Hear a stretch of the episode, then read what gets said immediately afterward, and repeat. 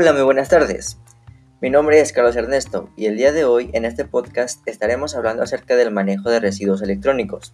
Así que siéntate y disfruta del podcast. Comenzamos.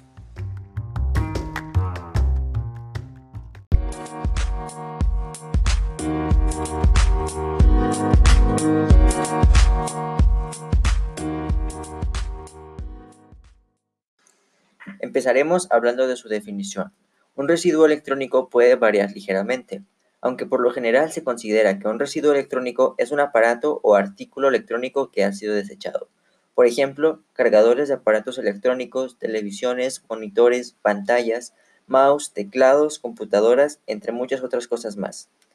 La contaminación de residuos electrónicos en el mundo es de 50 millones de toneladas anuales, de los que solamente se recicla del 15 al 12%.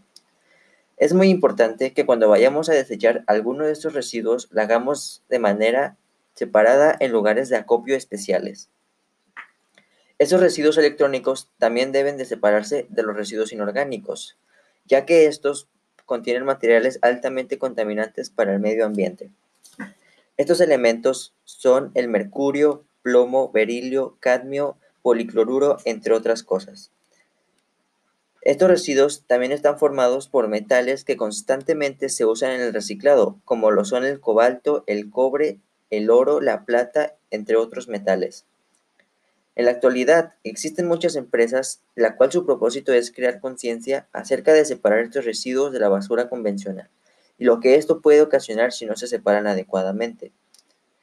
Estas son solo algunas acciones que tú puedes hacer para desechar los residuos electrónicos sin dañar al planeta.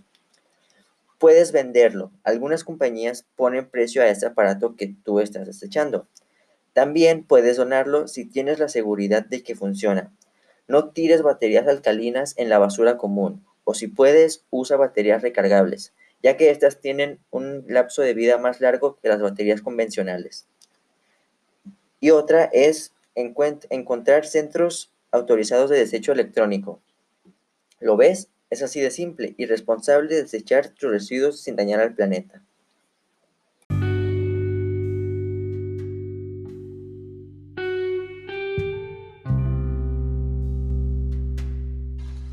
Por mi parte es todo y muchas gracias por acompañarme en este podcast y concientizar el reciclaje. Nos vemos.